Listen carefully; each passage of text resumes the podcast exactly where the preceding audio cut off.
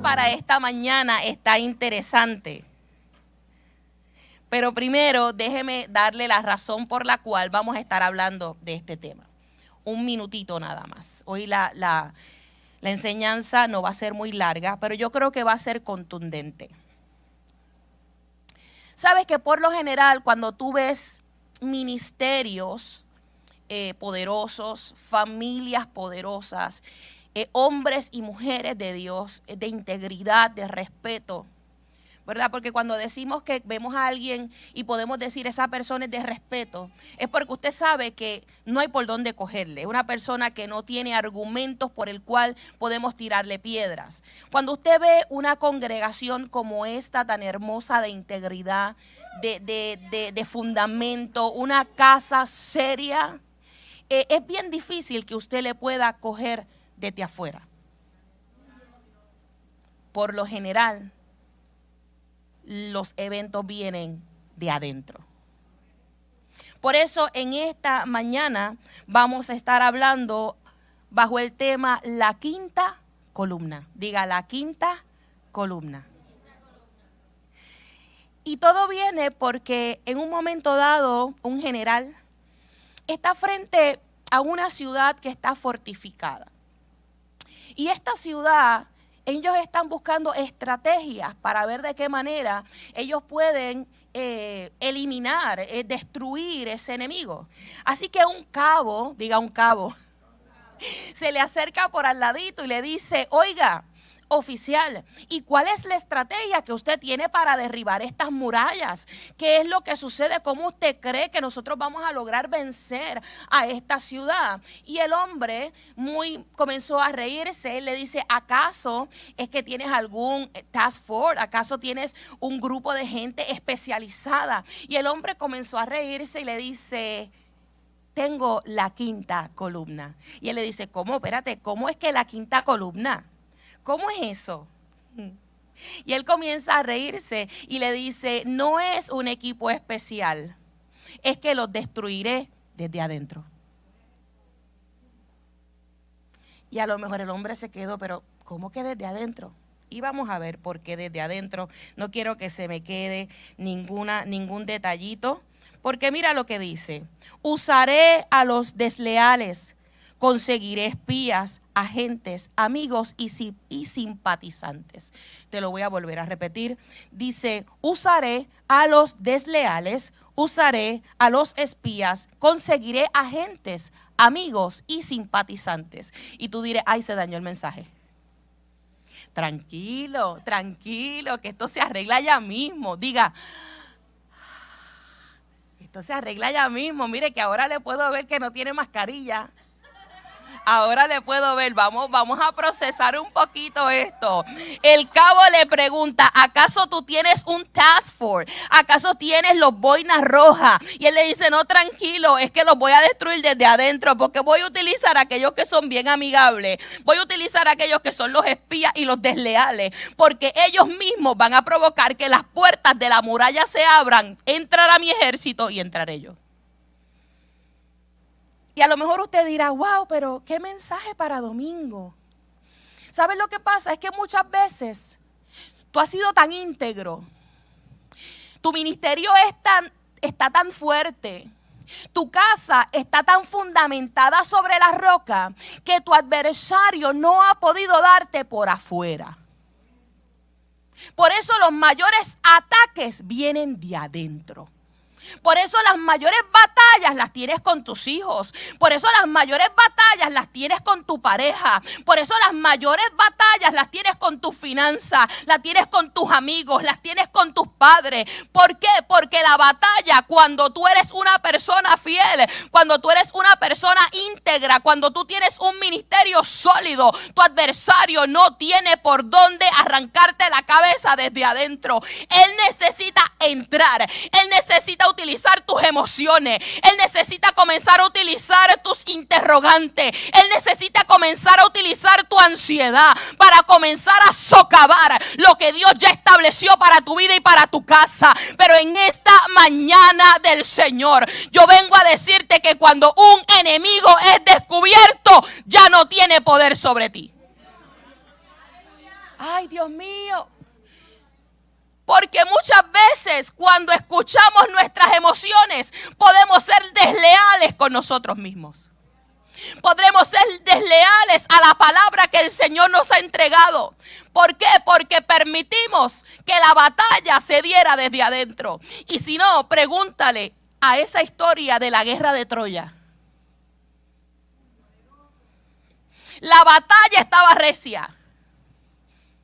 Las murallas estaban bien fortificadas. No había forma de cómo, cómo eliminar esa ciudad. Porque esas murallas estaban sólidas. Porque los arqueros estaban desde las murallas. Porque tenían un ejército poderoso. Pero llegó un día.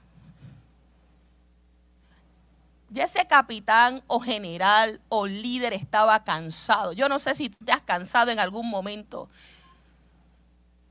estaba cansado y se le ocurrió una idea. Y dijo, vamos a mandarle un regalito a mi enemigo.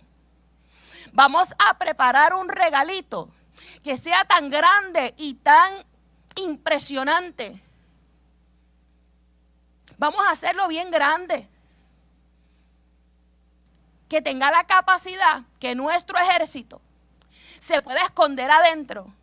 Y cuando las puertas de la ciudad abran, ese regalito va a entrar y todo el ejército enemigo va a estar ocultado adentro. Y cuando yo dé la señal que las puertas de la ciudad estén cerradas, escucha, porque primero el enemigo provoca que las puertas de la ciudad se abran para él poder entrar, pero luego que él está adentro, él manda y busca cerrojo y él busca candados para que entonces tú no puedas escapar. Y dice la historia que usted la conoce que cuando las puertas de la ciudad se cerraron y ese regalo ya estaba adentro, entonces comenzaron a salir todo el ejército enemigo y pudieron tomar control de la ciudad. Y así vencieron y así ganaron. Y para mí es muy interesante que esta casa pueda entender.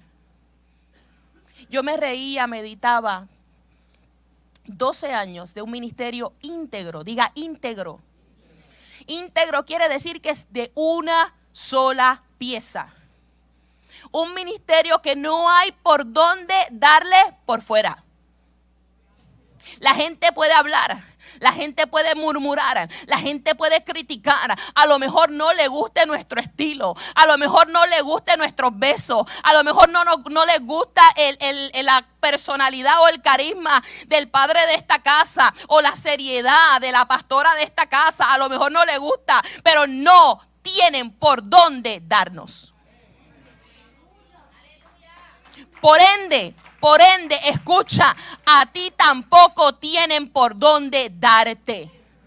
Y yo necesito que tú entiendas que las batallas que tú has estado enfrentando, que muchas veces tú dices, yo no sé por qué mi casa está dividida, yo no sé por qué tengo retos en mi matrimonio, yo no sé por qué las cosas no salen como yo espero. Es que, es que el enemigo no tiene por dónde darte, porque te has mantenido íntegro, porque has sido fiel, porque has creído la palabra. Pero yo vengo a advertirte en esta mañana, no puedes ser desleal a lo que Dios te ha prometido, no puedes ser desleal leal. No puedes permitir que las emociones se apoderen de ti porque la escritura dice en Jeremías. Me parece que Jeremías 17. Ay, Dios mío, tengo la, la cara la tengo caliente. Porque usted necesita pelear. Usted necesita entender que su adversario tiene estrategias. Y de afuera se ríe, pero de adentro nos reiremos más. Dios mío.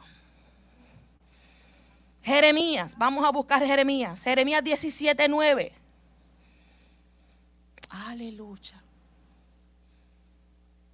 Poderoso. Cuando tu adversario venga a tratar. Ay, Dios mío. Es que se ve tan bonito. Ten cuidado. Que tu adversario no esté tratando de darte un regalito que te conecte con la destrucción de lo que Dios te entregó. Jeremías 17:9 dice, engañoso es el corazón más que todas las cosas. Por eso la iglesia no camina en base a las emociones. Por eso la iglesia camina en base a convicción. Por eso en un momento dado Job dijo, yo sé. Las úlceras de Job eran tan profundas que dice la escritura que tenía que coger piezas de cerámica para rascarse Pero ese mismo hombre dijo, yo sé que mi redentor vive. En un momento dado la esposa le dijo, todavía tú bendices a tu Dios, maldice a Dios y muere. Y él dijo, ¿acaso tomaremos por bueno lo, lo, agradable que Dios nos ha entregado y el día malo no lo tomaremos? Ay Dios mío, Jehová, Dios, Jehová quitó, sea el nombre de Jehová bendito. Se tiene que levantar una iglesia de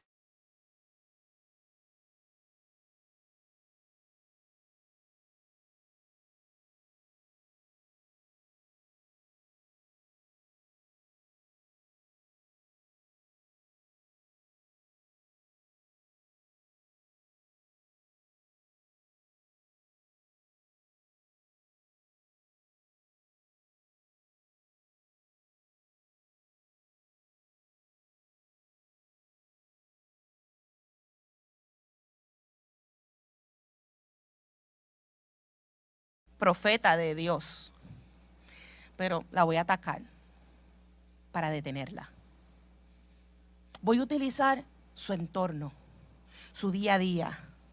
Voy a, voy a, voy a darle a sus emociones. Voy a, voy a tratar de entristecerla. Porque que, si esta mujer se levanta,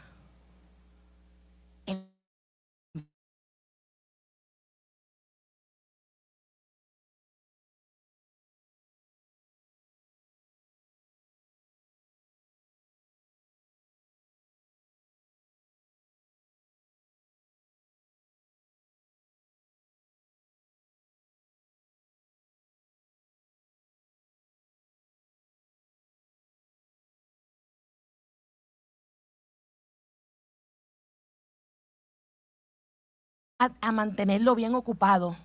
Vamos a mantenerlo ocupado con las manos llenas, llenas, llenas, llenas, para que no se conecte. Vamos, vamos, vamos. Pero, ¿y esa foto de quién es? Esa señora se ve lo más agradable. Ah, ese es Irma. Ese es Irma. Irma, voy para adelante. Agárrate. Ese Irma. Ah, sí. Vamos a hacer algo. Vamos a llenarla de nietos.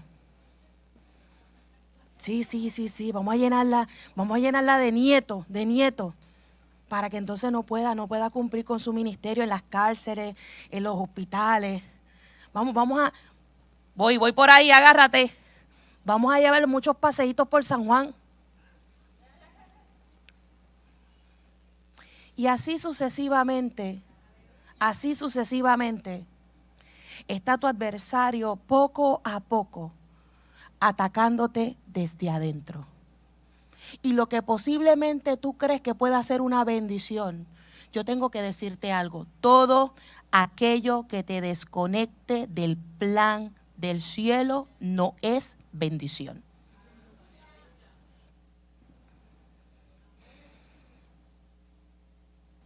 Como decía un predicador, ¿me aman? Porque les amo, se los digo porque la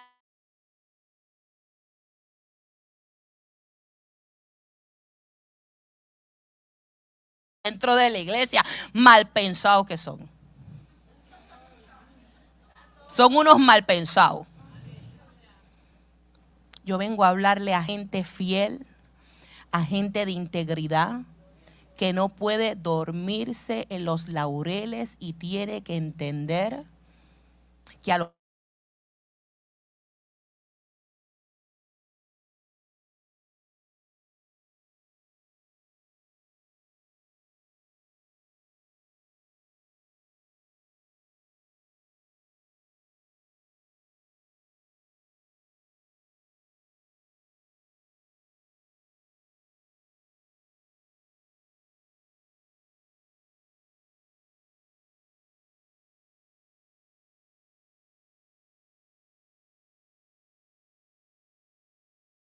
Marcos 14 establece lo siguiente, porque él también fue atacado de dónde? De adentro. Porque déjeme ir, antes, antes de ir a Marcos, déjeme un momentito ir un poquito más arriba. Porque mira una expresión que utilizó el Señor, utilizó Jesús. En el Evangelio de Juan, capítulo 14, versículo 30. Mira lo que dice. Porque, porque viene el príncipe de este mundo y nada tiene contra mí. El enemigo no podía atacar a Jesús desde afuera. Porque la escritura dice que él fue tentado en todo, mas sin pecado. Así que la traición no podía venir de afuera, tenía que venir de adentro. Por eso cuando nos movemos entonces ahora a la experiencia, usted dirá, sí, pero tenía que haber alguien que lo traicionara. Ajá, pero eso no dejó de ser una traición. Porque muchas veces la traición que toca tu casa, toca tu corazón, siempre provocará una oportunidad que tú te conectes con algo más poderoso. Eso es verdad, pero no deja de ser traición. El Evangelio de Marcos capítulo 14, versículo 20 dice lo siguiente, 20 y 21. Dice, él respondió, les dijo, es uno de los doce ¿Dónde estaba el 12? ¿De afuera o de adentro? Hablábamos, eh, me parece el martes, hablábamos en un momento dado de la clase que solamente nosotros podemos decidir si somos de la multitud, si somos de los 70, si somos de los 12, si somos de los 3 o somos aquel que tiene la capacidad o la apertura o la confianza de recostar la cabeza en el pecho del maestro. Así que el que va a traicionar en este momento es uno que está dentro del grupo de los doce, y doce quiere decir gobierno. Es uno de sus discípulos, es uno de sus representantes. Que en el camino se confunde, en el camino se distrae, en el camino se conecta con algo distinto. Y mira lo que dice la escritura. Marcos 14, 20 y 21. Él respondiendo les dijo, es uno de los doce el que moja conmigo en el plato. A la verdad, el Hijo del Hombre va, según está escrito de él. Mas ay, diga ay, de aquel hombre por quien el Hijo del Hombre es entregado bueno le fuera a ese hombre no haber nacido. Déjame explicar esto por un momento desde el contexto que quiero explicar esta palabra. Primero hay un hay. Los hay en la escritura son experiencias que te tienen que te tienes que detener. Hay una consecuencia. Pero era de aquel que de aquel que metía ¿Alguna vez tú has ido a comer y alguien te coge algo del plato? Ay, ¿qué fue Arami? ¿Qué pasó? ¿Él o tú o él?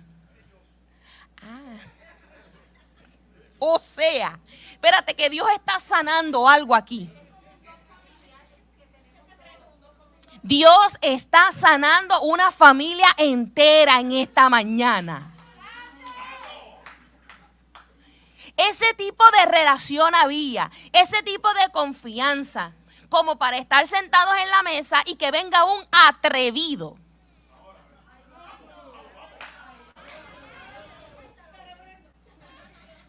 Venga un atrevido a cogerme el último canto de aguacate del plato. Pero esa era la relación que había. Y ese que era íntimo, porque solamente un íntimo tiene tiene la puerta abierta como para tomar del plato. O peor, peor, la escritura dice, moja el pan. Un pan, mojaste el pan en la sopa de otro y te lo come. Así era la relación. Pero en medio de esa relación, ese que mojaba el pan lo traicionó. Pórtense bien. Ustedes no son de eso. De adentro. es necesario que tú entiendas que de adentro vienen los mayores conflictos. Porque aquel que no tiene confianza contigo nunca se atreverá a cruzar una raya. Por eso nosotros, cuidando nuestra ciudad, escucha esto bien, es porque esto es una instrucción del cielo para los líderes, para los ministros, para los hijos de esta casa, para el que me está escuchando a través de las redes. Usted es el único responsable. Usted es el único que le da acceso a la gente a su casa. Usted es el único que le da acceso a alguien a tener tal confianza de mojar el pancito en su guisado. Necesitamos discernimiento para entender quién es la gente asignada que Dios ha puesto para caminar con nosotros. Porque podrían ser los mismos que imploten el propósito de Dios para tu casa.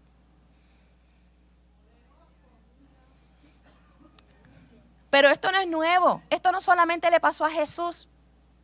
Porque el rey David estaba leyendo y habla acerca de Joab, un capitán de su ejército. Si es un capitán de su ejército, es alguien que está cerca. Es alguien al cual se le ha delegado autoridad.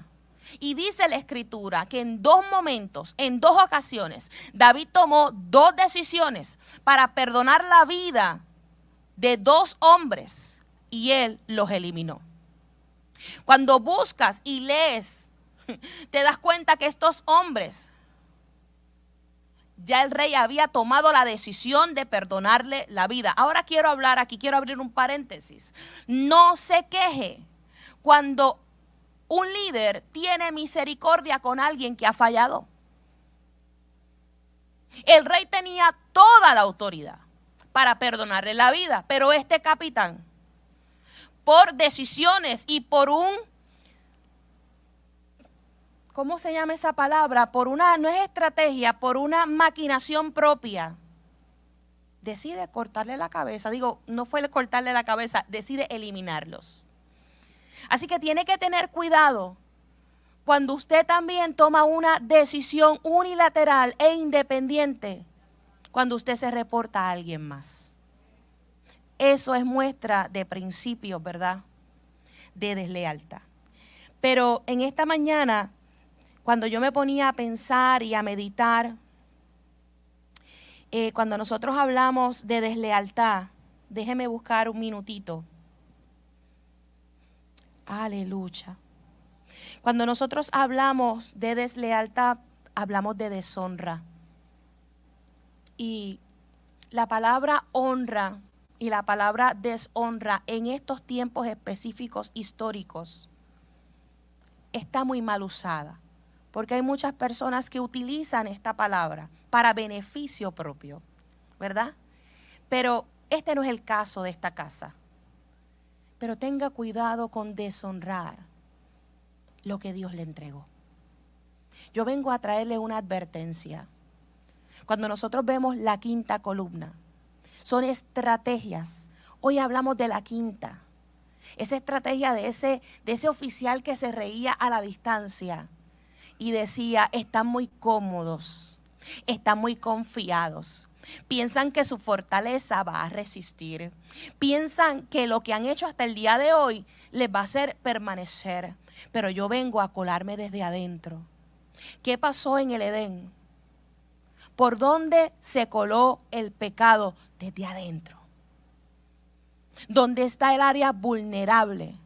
Donde está la persona incómoda, donde viene la duda, donde no estás complacido. ¿Me puedo meter por ahí? En un matrimonio, cuando una de las partes no está complacida, por ahí entra la serpiente. En una relación, cuando entra el celo, cuando entra la envidia, cuando entra la competencia, cuando entra la rebelión, desde adentro. Y esto no solamente se aplica a un sector eclesiástico, en tu casa puede haber rebelión. En tu casa puede haber competencia. En tu casa, en tu entorno, pero también dentro de ti.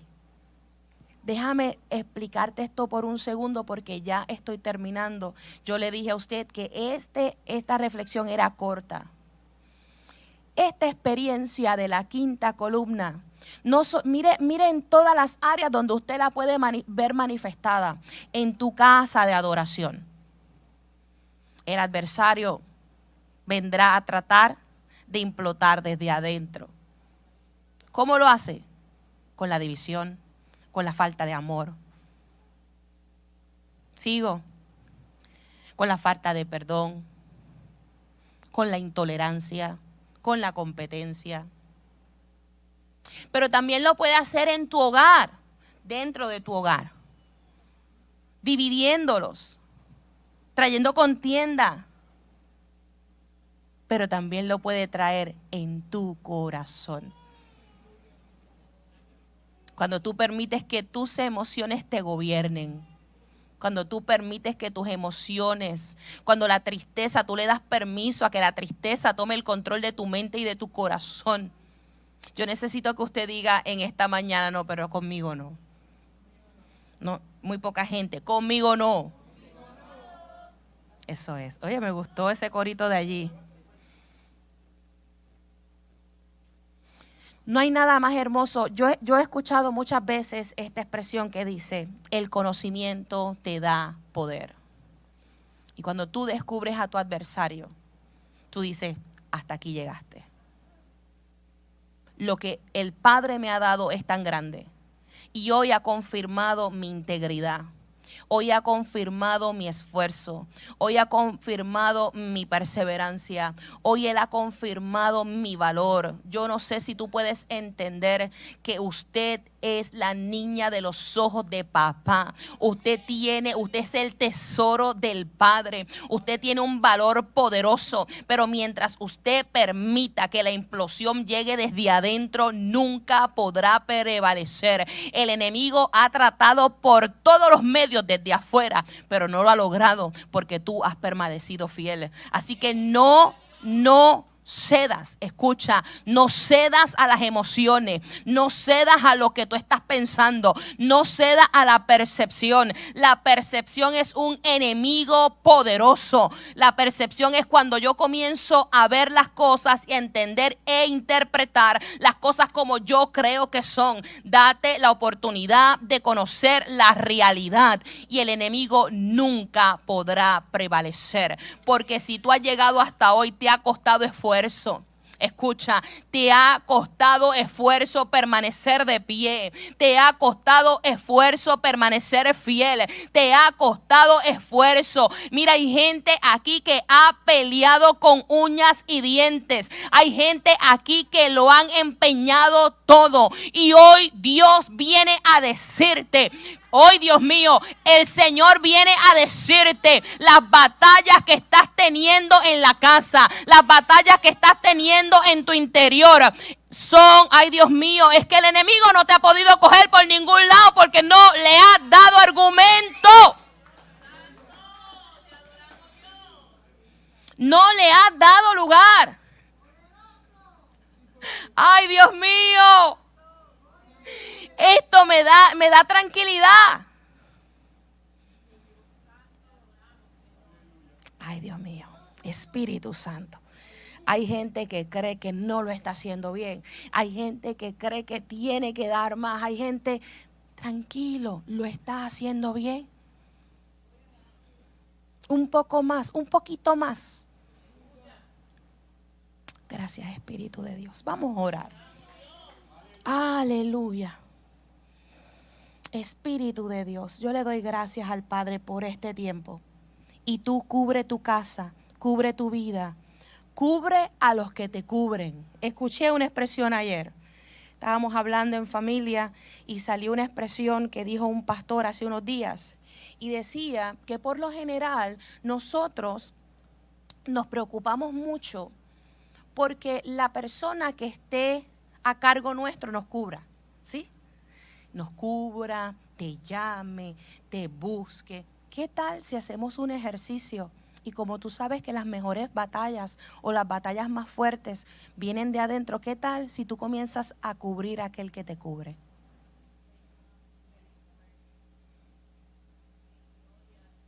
Y así el que te cubre, te cubre y tú lo cubres a él.